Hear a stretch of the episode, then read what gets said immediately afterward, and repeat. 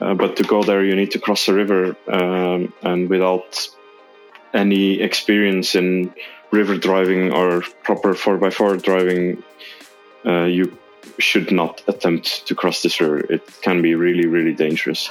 It's I've been told it's one of the most dangerous rivers uh, in Iceland you can cross by car.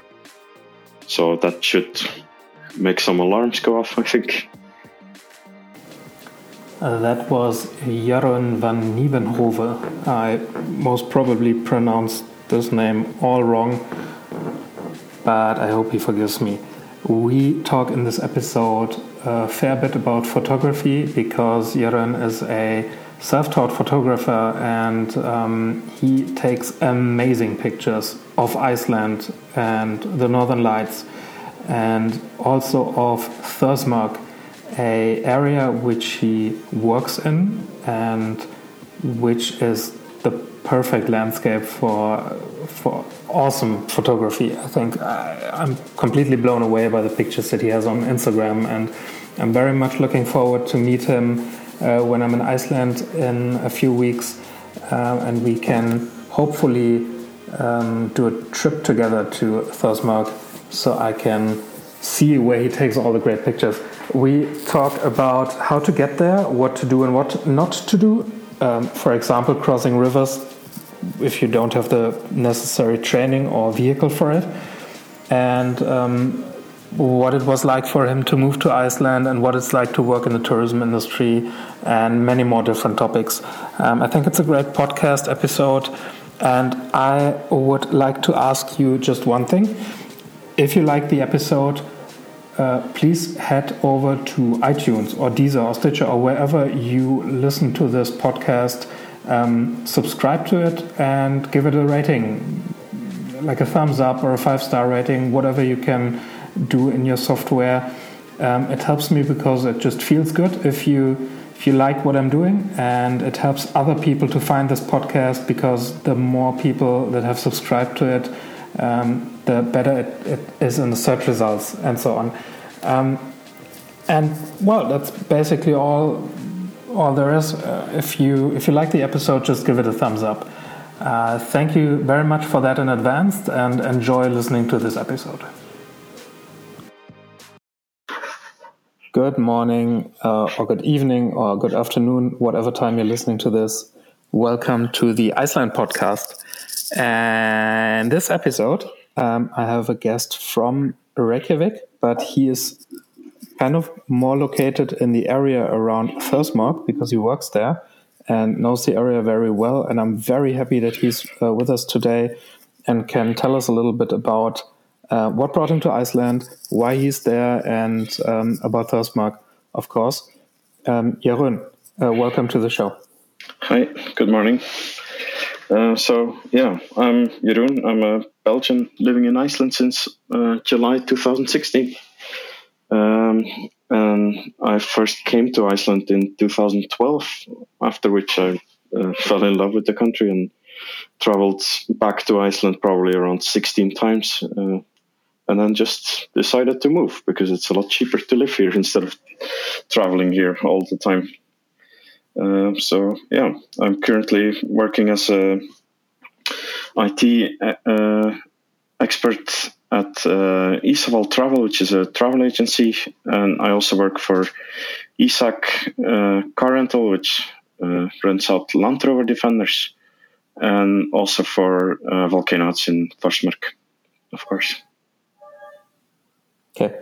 That's perfect. So uh, we we had to re-record this episode because someone was ringing on the door and it keeps ringing. But I'm just going. This is now over.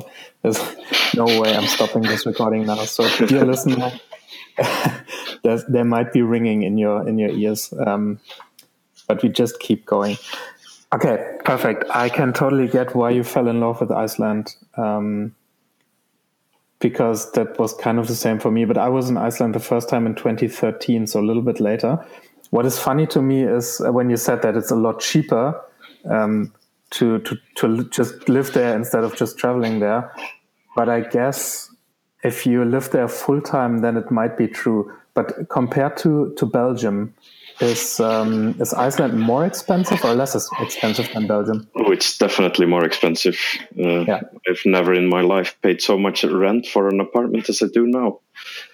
Uh, it's probably for the 59 square meters we have. It's around almost, I think now, 2,000 euros per month. Wow, that's a lot of money. that is really a lot of money, and I I keep hearing it's it's just getting more expensive. Uh, it's, it's it hasn't stopped. It hasn't like plateaued anywhere, and it's just getting more expensive over time. So yeah, but the thing I notice is that a lot of people are really getting fed up with it, and there seems to be like um, a growing concern about it, and people are more vocal about when someone uh, posts an ad for an apartment and is asking a ridiculous price uh, so I think maybe, hopefully, there will be an end to this uh, renting madness, but I'm not really convinced there will be anytime soon, unfortunately. Mm.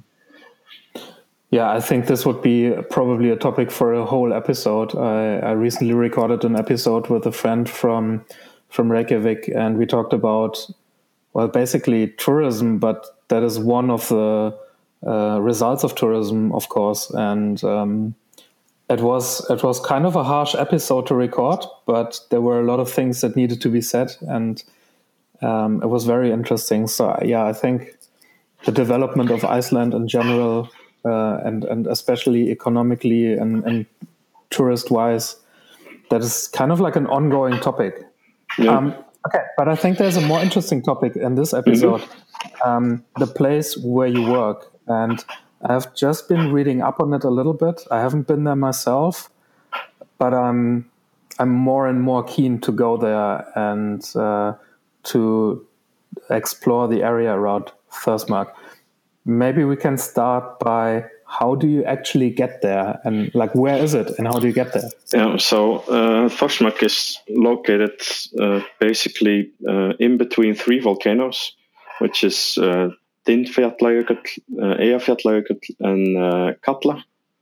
Uh, so for those who are not really geographically minded, that's in the south of Iceland, um, and Eyjafjallajökull is the 2010 uh, volcano that everybody knows about, uh, and it's basically behind this mountain uh, in the north of it.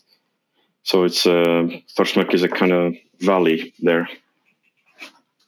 Um, and yeah, how you get there, uh, there are many ways of getting there, uh, but it's not all very easy.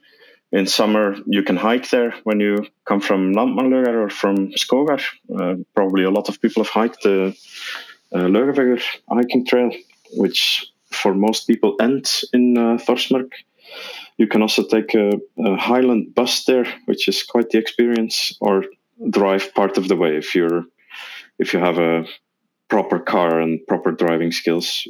Uh, so if you want to drive there from the south, you have to cross around, I think, in between 10 and 15 rivers, depending on how much rain there has been uh, the past days. And that's quite an experience to do so many river crossings on maybe a 30 kilometer uh, distance. Okay. So you said you said it's like an adventurous high uh, ride with a bus. Why is it especially adventurous with a bus? Well, I don't. I think it's because the, when you're sitting on the bus, it's a lot higher, uh, and you feel a lot more of what is happening uh, when you're driving. Uh, especially, know, especially if you're sitting in the back of the bus, I think it's a lot more bumpy than when you're driving there in a four x four. But yeah, driving there yourself is, of course, uh, probably more adventurous, but I think you feel more of, of the track when you go with the bus. Yeah, I can imagine that. And you said you you have to cross around 10, 15 rivers. So is that if you go from, let's say you're coming from Reykjavik and you go down um, the ring road, um, so how do you drive from there? Do you go to how do you pronounce this? Yeah, so you go to Seljalandsfoss, which is the waterfall where you can walk behind. I think everybody traveling the south coast uh, probably stops there. And it's basically the road that goes up to the waterfall. It goes on uh, to the north, and that's uh, like that's the road to take to go there. It's the only road, and it's also Þórsmörk is at the end of the road. You can't go further in any way. Well, not by car at least. Okay, I'm just so I'm on Google Maps right now, and I'm looking at the at the road. So you don't you wouldn't recommend going uh, road number 261, and then the F road towards the uh, the the east. Are you on the left side of the river? Yes. On the, yeah. So this is uh, 261 is a road that goes up to Emstrur, I think and the problem is is that you can't cross Markarfljót, uh, the big river next to the road. So it's easier to drive there, uh, like to drive up to the area, but you can't cross the final river, not by car and not on foot. Uh, sometimes in winter, when uh, a lot of the water is frozen in the mountains, the river is a bit lower. Uh, but I would never recommend anyone driving through it. Uh, only really experienced people with cars on 48 inch tires can try and cross there. So if you want, you know, if you want to go there, I would uh, you would take the F two hundred forty nine. Yeah, I just saw it. So if you you basically you cross the river on the ring road and then you have Seljalandsfoss on your left and then you go up that road and then it turns into the road 249 turns into F 249 and then you follow that one correct. to the east uh, until you get to uh, the Yep. So the last the last stop is Básar hut, right? So that's basically the. Yeah, there's basically there are two valleys in uh, Þórsmörk. Um, one is Langidalur and the other is Húsadalur. And Langidalur, that's where uh, Básar is. Uh, and Húsadalur is the uh, valley where uh, volcano huts are located, which is the company I work for. Uh, but to go there, you need to cross a river, um, and without any experience in river driving or proper 4x4 driving, uh, you should not attempt to cross this river. It can be really, really dangerous. It's I've been told it's one of the most dangerous rivers uh, in Iceland you can cross by car. So that should make some alarms go off, I think. okay, and we talked about this briefly before in the um, um, like off off the record, um, but the when when you say you need a proper car, what you don't mean is like a like a normal SUV, um, but you you actually need like a like a proper car that is that is made for for riding off road for crossing rivers and stuff like that. Yeah, so a lot of people think that F roads are for uh, four by four vehicles, which is true to some extent. But this road, because of the amount of rivers you have to drive through, you really need a car that uh, can handle these kind of situations. If it hasn't been raining in the mountains uh, for some time, then the rivers are quite low, and you can go there in a duster or a Jimny, at least up to the final river, because that you can't cross in a Jimny or a duster. The main problem is that uh, those cars don't have snorkels. So once you drive into the river, you would just drown the car and that's something that very uh, like that happens on many occasions in summer uh, because people think they drove through these past 15 rivers and then they come up to the last one and think oh how bad could it be well that bad usually. It happens quite a lot. So with drown the car what you mean is that the the rear exhaust pipe gets into the water and that um, basically destroys the the car. Yeah, so the where the air uh, intake is on the engine, uh, it just drowns because of the water, and then your engine is ruined. Uh, this is what the snorkel is for, so the air intake does not get blocked by the river uh, river water. Okay, so it is about the air intake. It's not about the exhaust pipe.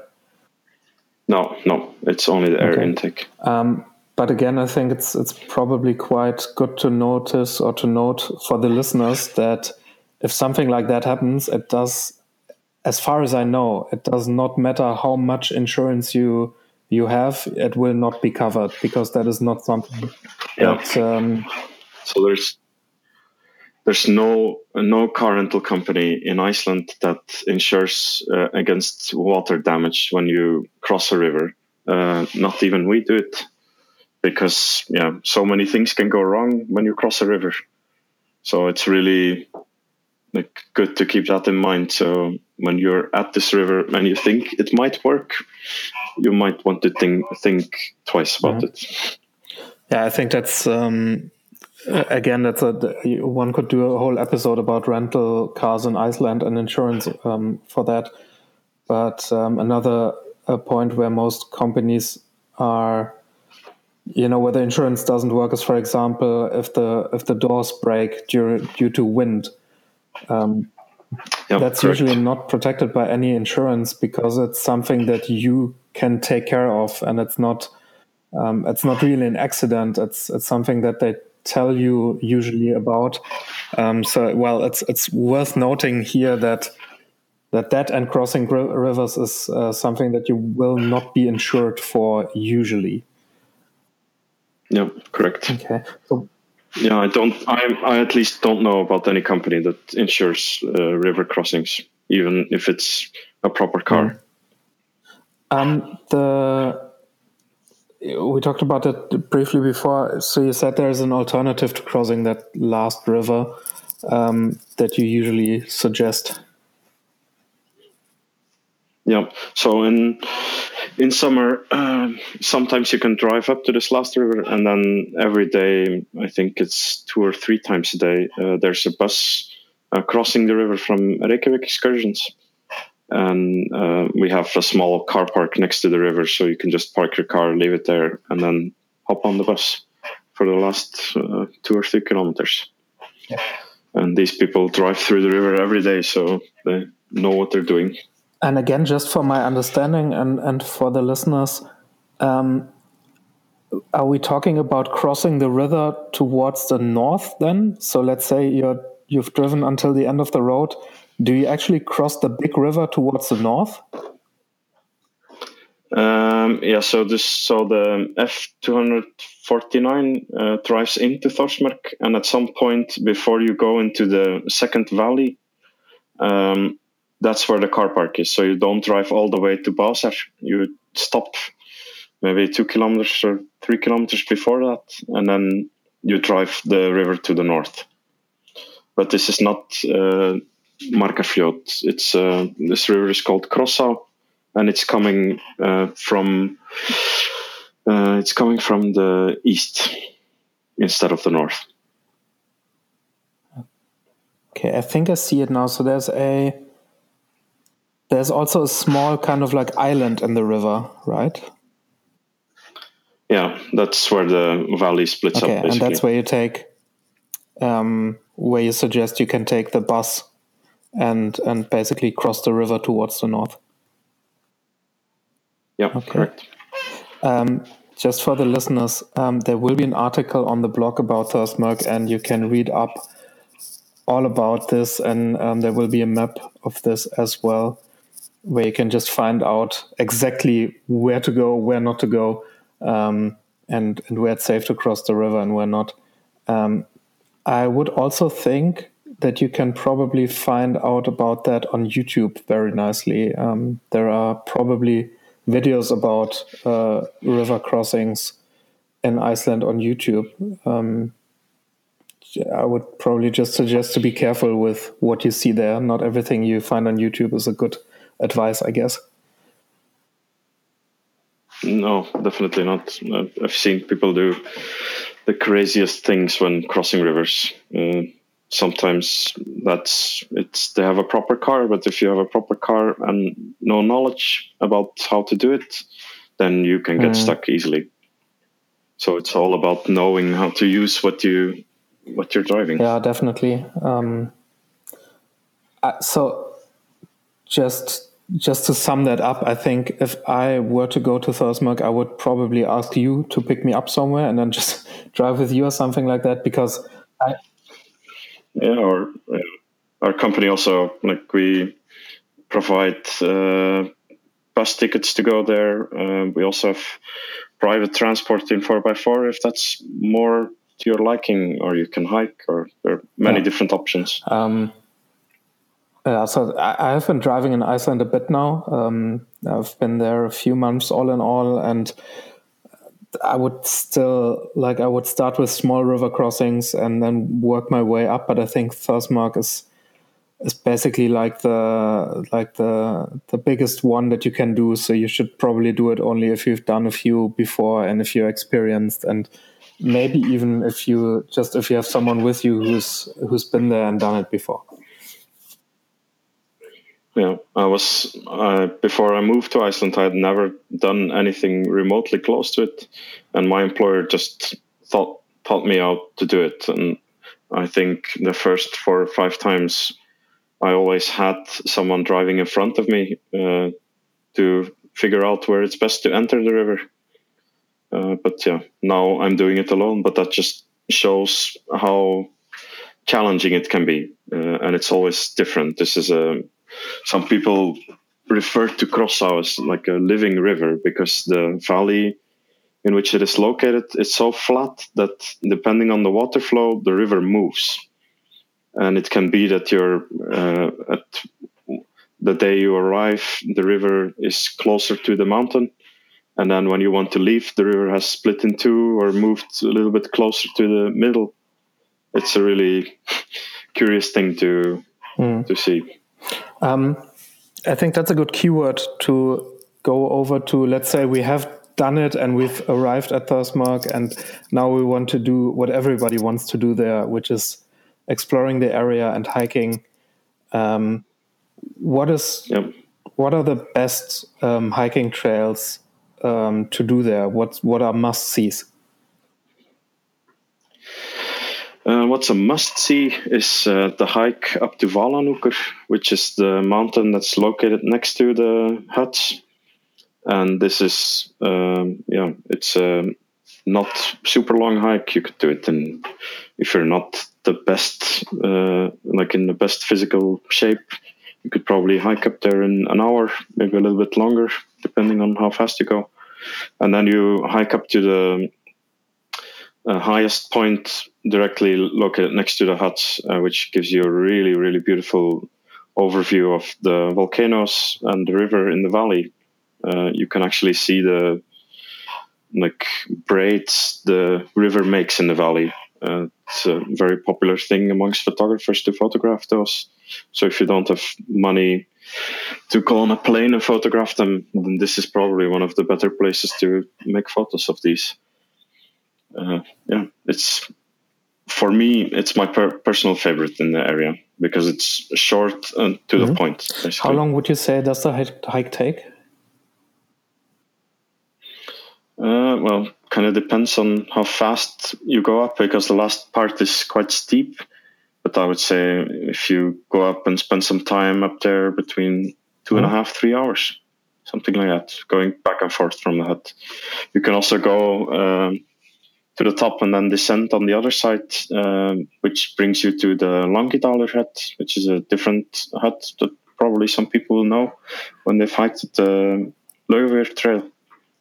And then you can make a circle through another valley, uh, going back to the volcano huts. Okay, I love how you like your pronunciation is like really really good already. Um, so I think for some of the listeners they might have missed that, but the um, so Langidalur is, is a hut and it's on the Laugavegur um, hiking trail. I think that's what most people understand yeah. a little bit better. yeah, I've been going to classes here and I'm trying to speak Icelandic when I can. So it's really difficult for me to think about how the average tourist coming to Iceland would pronounce that, that is the reason why I don't learn Icelandic properly. I need to sound like the average person. So that's my that's my go-to excuse. Yeah. Um, um, okay, so that's the. Um, I would I would reference it as the mountain hike in Thirstmark. Um, there's another one which goes through a valley and leads to a very special place as well. Yeah, there's one uh, going uh, to the canyon in the north, uh, which is called Markarfljótskljúfur. Uh, it's basically the canyon where the Markarfljót, the biggest river to the north, is uh, flowing through. And there's a waterfall, and it's it's quite spectacular.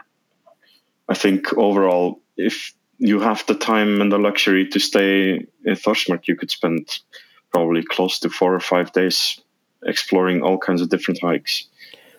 Okay, but that one, um, that that's a short one, right? That's not um, that wouldn't be like a day trip or something. Uh, I think I would have to check, but it's a bit. It's definitely a bit longer than the um, than the hike up to Valahnúkur.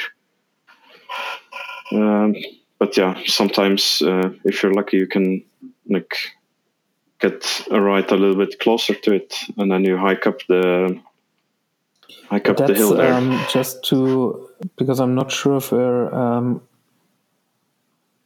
speaking about or talking about the same thing. There, you're probably talking about doing that from the volcano huts, right? Okay, but the yes. uh, the alternative is to just take a road F two forty nine and then do that hike and then drive back. So if let's say you're doing a day trip from Reykjavik to Thursmark, um, then that would be an alternative, and then it's it's quite a lot shorter, even right? I think um, F two hundred forty nine it goes past uh, Krossá and it does not go to the same uh, canyon. There is a different canyon there, uh, which is called Stakholtsgjá, uh, which you can also walk in, and there's also a waterfall there at the end, uh, but it's not the same one as. Okay, that is good to know because then there's. Um... So there, there is a day tour uh, for people who are interested. You can go with a bus into Þórsmörk, and then stop at the Stakholtsgjá Canyon, and then when you're at the canyon it's maybe like half hour 45 minute hike into the canyon. And at the end uh, there's kind of a like a, a, narrower part where you walk in and there's a waterfall in this kind of it's not really a cave because it doesn't have a uh, like it's not covered, but it's closely resembling a cave, uh, and there's a waterfall at the okay. I think that's the one that I was referring to, and then the one that you were referring to is on the yeah. other side of the canyon uh, or of the of the uh, river again, right? Yes. Okay, correct. and that is a longer hike. Um, that's a longer so hike. how do you go, go? there? F- what what is the direction that you go from there? So you basically from the volcano huts, you would go north. You go Okay. north. I'm trying to find it on Google Maps, but to be honest, I think this is the place where Google Map is not at its strongest, and you should probably get proper hiking maps, right? Yeah, so we have um, maps at the volcano. It's explaining every single hike in the area. Because with Google Maps, either uh, the trails are outdated or they're not 100% correct. I think if you really prefer to use your own uh, phone for hiking, for example, OpenStreetMap would probably be a better bet uh, in Mhm. terms of hiking trails. That's good to know. It's interesting. Um, what else would you suggest for the hikes? Like, what is the equipment that you need to bring? How should you prepare for the hikes? How to stay safe? Um, yeah.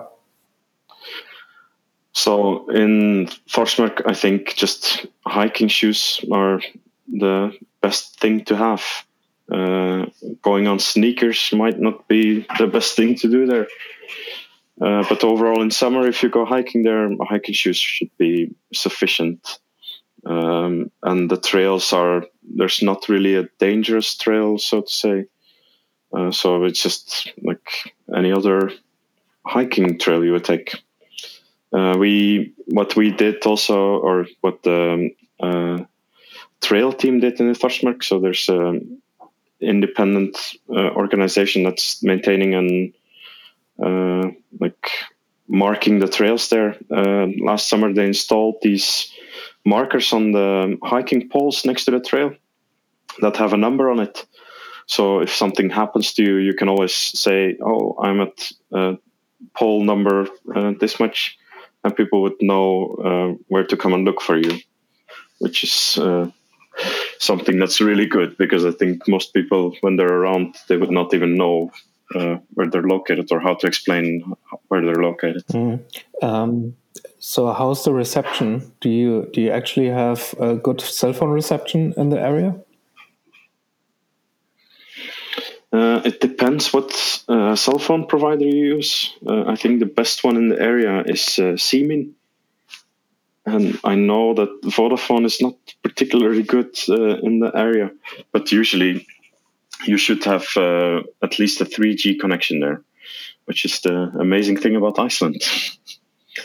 Being in the middle of nowhere and having a yeah, proper data true. connection. I think for well, for the European listeners, most of them get free roaming, so they will probably not buy a local SIM card and just use whatever they have in their home country.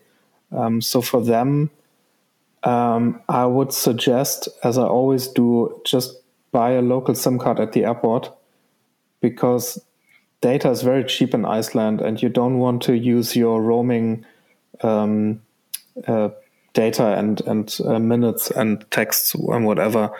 Um, it's it's really cheap to just get a card, and as Jeroen just said, a SIM card is probably uh, the one with the best coverage generally. I think in Iceland. Um, yeah, definitely. I think uh, it's not only like with the other providers, you will probably have phone connection everywhere, but data connection is by far the mm. best uh, with Síminn.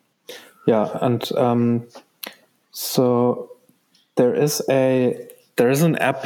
Um, I think it's called One One Two Iceland, um, which is basically so you can stay safe in Iceland in general, and you can, um, for example, you can give a distress call if you're in problems with this app as well, and you usually don't need uh, more than like the lowest form of data connection because it just sends. Uh, uh, a text message with uh, with your geo coordinates um, to the to the police or to the local rescue teams.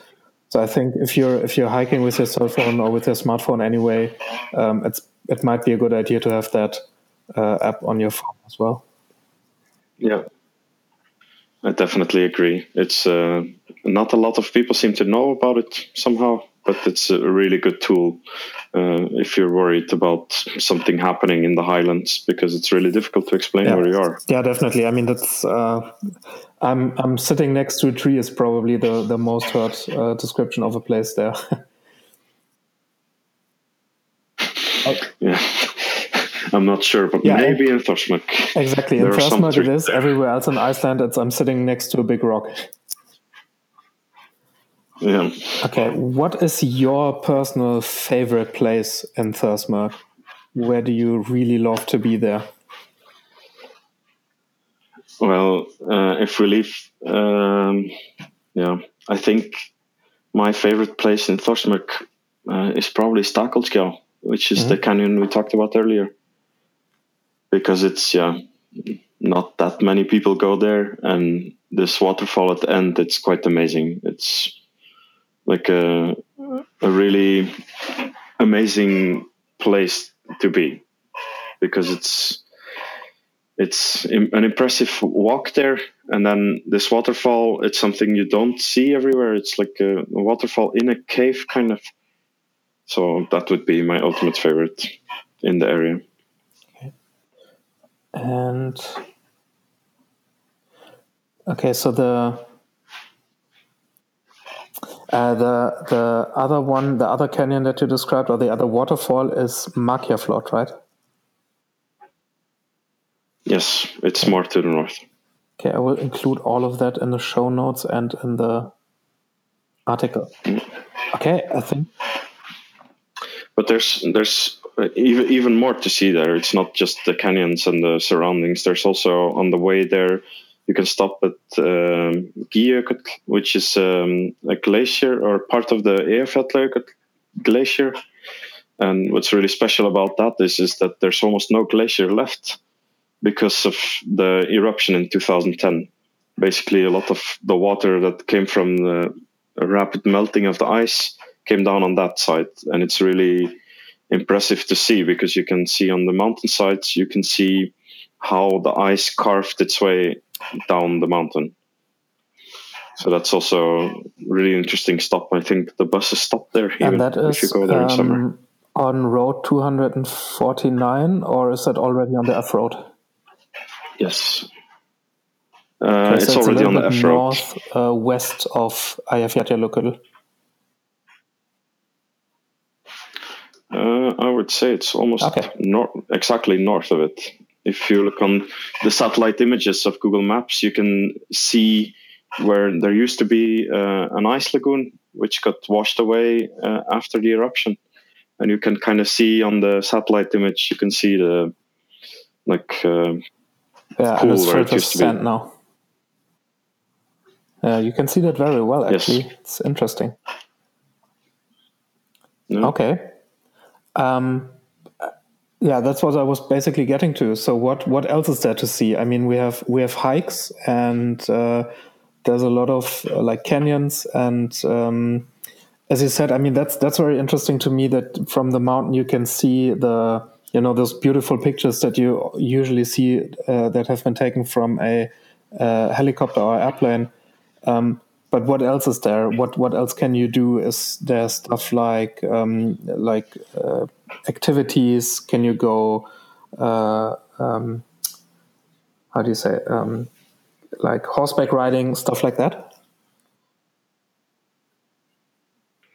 Uh, in summer, there is a company operating uh, horseback riding there.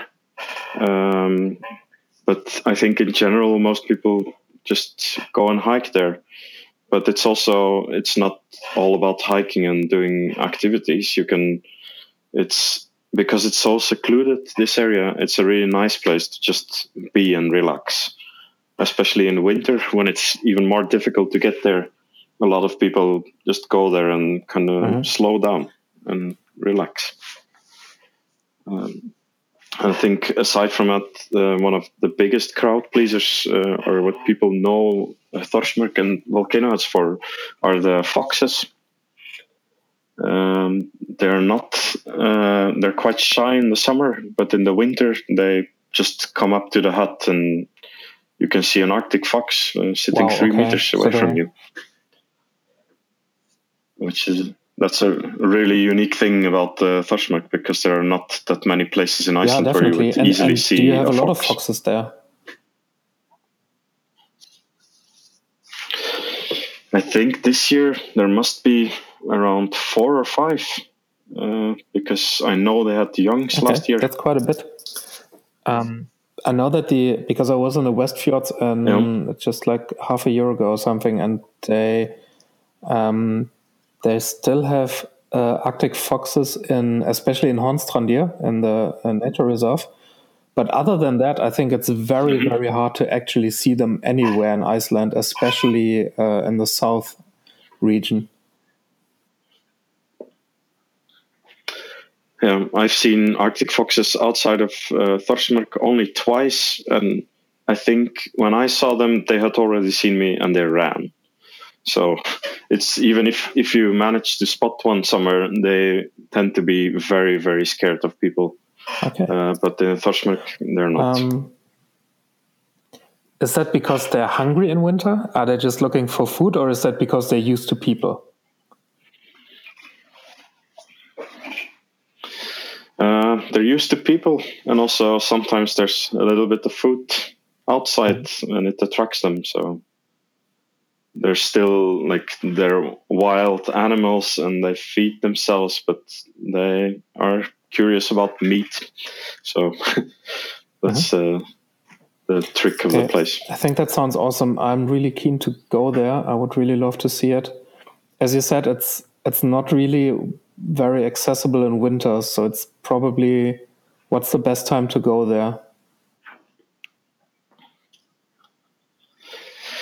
Uh, the best time to go there in terms of accessibility is uh, definitely summer because then you can take a bus or you can hike or drive part of the way by four by four yourself.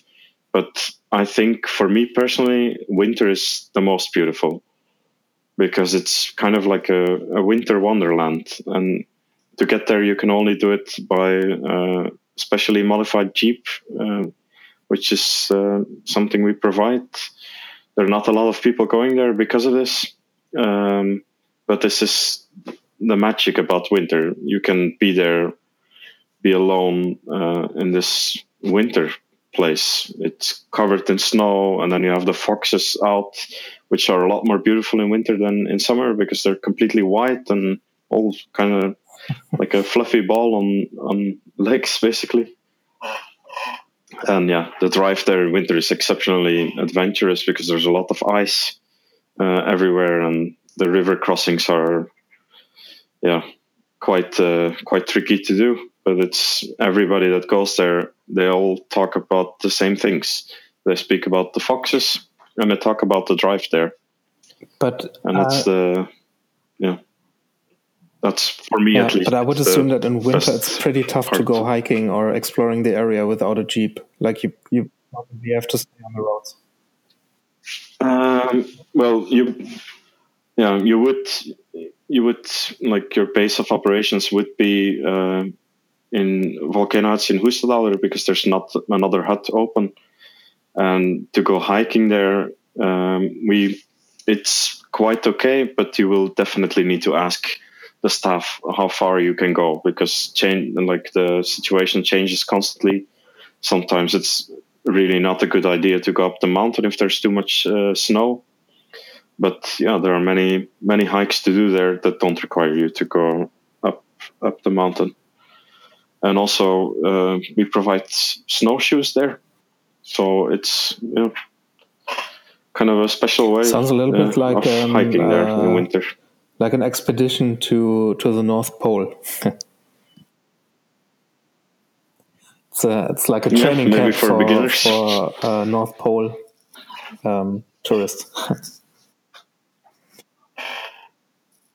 yeah, but yeah, to be clear, you don't need like anyone can go there, and if you don't like hiking in winter because it's too tiring, you could just relax and in winter we always have these campfires uh, outside and you can sit outside at the fire, look at the northern lights. Because this is one of the, or for me at least, one of the better places to look at the northern lights because you're so far away from all of the city lights. I think the closest town is hmm. around 30 kilometers good. away from there. Um, and brings me to the next point that I would like to talk to you about. Um, that is your absolutely amazing photographs that you take of Iceland. Um, just for the listeners, please go to Instagram and look up jvn.photo. That's Jeroen's um, Instagram account, which is absolutely amazing. There are absolutely fantastic pictures on there. Um, and I know it takes so much work to actually shoot these photos. Um, just have a look at them and follow him. It is really, really great. Um, when did you start taking photographs and how do you make them look so absolutely amazing?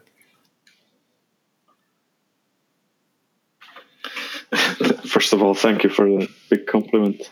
Uh, but yeah, I started, I think, taking photos after my first trip to Iceland. And then I uh, bought a digital camera again uh, because I used to take photos when I was a small kid uh, with the analog Canon camera. But then somehow I kind of forgot about it and I picked it up after Iceland because it's this country it speaks to your imagination when you're traveling here. Um, and then I kind of started experimenting with it, and I remember um, what really drew me into doing this on a regular basis was in the end of 2013. I went uh, to Iceland for a weekend, and the only goal I had was to see the northern lights. So what I did was I was uh, driving a car and I was basically following this big hole in the clouds uh, for the whole day until it became dark again. And then um, when uh, it started to become dark, I started to notice that there was this faint cloud above us while there were no clouds uh, near us. It was kind of weird. And then I noticed that it was turning more green. So I, I was super happy and realized that wow, this this is the Northern Lights. This is what I've always wanted to see. And um, I had bought a, a, new lens, especially for the occasion, because I really wanted to take a good photo of the Northern Lights. I think that's what everybody wants to do when they're traveling here in winter. And I realized I was really close to the um, plane wreck on the south coast. And in 2013, it was still possible to drive there especially uh, like they hadn't put up fences and this parking lot was not there. And yeah in winter when it was so cold as it was uh, then the ground is so frozen that it's really easy to drive on it. And then i drove to the plane wreck and got the f- probably for me one of still my best photos is the northern lights above the plane wreck and it's kind of positioned in a way that it looks like there's a green ghost coming out of the plane wreck so I think that's for me definitely the key moment that, that drew me into photography. Where you stand next to the plane wreck. Okay, I I have it in front yeah, of me correct. right now. Uh, I will put it into the show notes. That is a really really amazing picture. So that's from 2013. Awesome. Yep. And this was taken because a lot of people think oh, you need to have super expensive uh, photography equipment, and uh, this was taken with a, a 400 euro camera with a, a something better lens. I think it was in total maybe 600 euros mm. worth of camera equipment. That is so. The most amazing thing for me is that you started your road trip in Iceland and followed a hole in the clouds. But that is basically what it comes down to. Um, yeah. A lot of people tell me I'm going to Iceland and I want to see the Northern Lights. And the first thing that I tell them is I'm sorry, but if you're going there, let's say for like five or six days, then I usually say I'm sorry, but you're probably not. You'll, you'll probably not see them because it's, you know, you. It's not like they show up every night and so on. Um, but if you actually, you know, if you maximize your chance of seeing them, then then you might get lucky. And what you just described is what you actually have to do. You just have to just get out there. And even if the forecast is like a one out of ten, just you know, you have to take the risk of sitting in the in the cold dark night for hours and hours and hours. But then, if you do that, then you might actually get a good shot. Yeah, I've seen the most amazing uh, northern lights in my life when the forecast was one. So this this forecast is you know some kind of a pointer, but usually it's yeah. Even if it's really low, you should try and have a look and see if you can see something. And I uh, I think at the end of August I wrote an article about how you can photograph them and I spent a big part in the article about how you can see them to begin with. And there are so many, yeah, it's so many things you need to take in account. And it's kind of, you need to make a little bit of an effort to, if you really, really, really want to see them, then you should yeah, go outside and find the place where there are no clouds and be patient because it's not like there's anyone with the switch switching on the lights for you and yeah, I've seen like people uh, like met people in a hotel and they said, "Oh yeah, last night we didn't see the northern lights, uh, but I saw them. They just went to bed at ten or eleven. But yeah, there's no like hmm. time yeah, or moment when it yeah, begins. Definitely, uh, a very accurate des- description. Um, just for the listeners, um, some of you may actually have the Android app um, that we provide, um, but that is the, that might help you a little bit with that. Um, you can report northern lights in that app, and you can um, you will actually get like a notification if there's northern lights uh, somewhere next to you. But um, it's again, it's just like it might help you, but there's no guarantees. There there will never be a guarantee of seeing the northern lights. I found that the best way is to just dress warm and be outside and wait. And if you if you're only here for a few days, what's the what's the lack of sleep going to be for you? Yeah, if definitely. I mean, a few sleepless nights on Iceland uh, might might actually be absolutely worth it. um, what? So that's that's one of your favorite pictures. What is, uh, um, if there is one, what is your favorite place to take photos, or what is a place that you haven't been to and and definitely want to see? Well, I've seen a lot of Iceland, uh, not everything, but a lot of it. And my favorite place up to now uh, must be Kerlingarfjöll, which is in the highlands along the Kjölur uh, road, uh, which is one of the highland roads that completely crosses the country. And what it is is basically um, a mountainous region. Um, where there is a really, really, really big uh, geothermal field at the top at the end of the road, and it's kind of what what's amazing about it is that you have the contrast of the burning and smoking earth with the snow on top of the mountains, and it's really surreal to walk uh, walk in this area. There are a lot of hiking hiking paths uh, there also uh, this used to be an area that was really popular for skiing for amongst Icelanders, I've been told. But uh, I think now it's and mostly that is, um, tourists. Is that in there. the highlands or is that in the north? Uh, it's in the highlands. It's um, along Kjölur, which is. Uh, I have to look it up. I think it's F thirty-five, if I'm correct and it's yeah it's if you look at the satellite photo on Google Maps, it's really really visible. It's uh, when you have the big round glacier uh, Hofsjökull, it's mm-hmm. on the southwest of it. There's like okay, a mountainous I can, region I can already there. imagine that you would probably be able to take amazing photos there, right? Yeah, it's one of my favorite spots to go. But yeah, of course, you can only like drive there by yourself uh, during the summer months. And in winter, it is possible to go there, but only with a experienced guide and at least two cars, because the snow, snow in um, along Kjölur can be really, really deep. So it's not the worst of ideas to have a second card to yeah, pull the first one out when you're um, stuck. I think again at this point it might be a good idea to for for the listeners to say that we are talking with a very experienced uh, Iceland explorer here, so um, it's it's more or less a "don't try this at home" kind of episode. Um, if you if you know, yeah, if you know how to drive a four x four in yeah, these conditions, definitely. then then you're good. If you if you're not sure if you know how to do it, then you don't and don't try it. Um, it's it's good to note that all these roads are marked impassable in winter.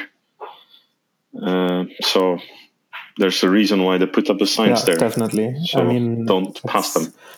I, I, have been constantly reminded when I was there in 2015. I was there for three months in wintertime, and it was basically like a daily reminder that um, you. It, it seems like uh, a, a, bit of a dramatic warning when people tell you like uh, don't drive in the winter time to these areas and um, be prepared to you know if you have to spend a night in the car and stuff like this and if you've been to Iceland in these times then you know that that is not a dramatic uh, warning it's it's you know it, can be rough it can be really rough and it can be very dangerous so um, yeah please be be very careful and um, I mean, as you said, you provide these tours like um, the, the tours to Þórsmörk, they are guided, and then you're on the safe side.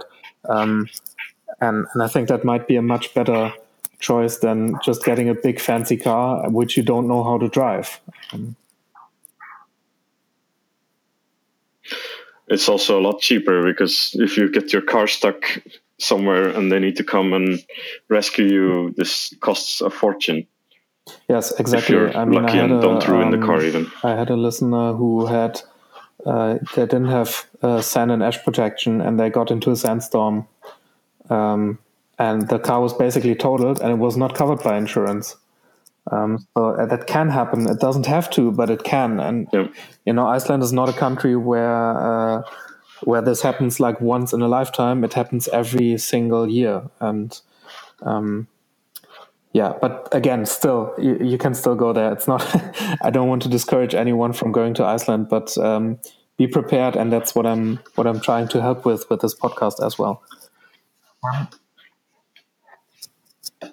Yeah, just be mindful and please do visit. It's uh, just be yeah be mindful of the conditions and think that the weather conditions might not be what you're used to.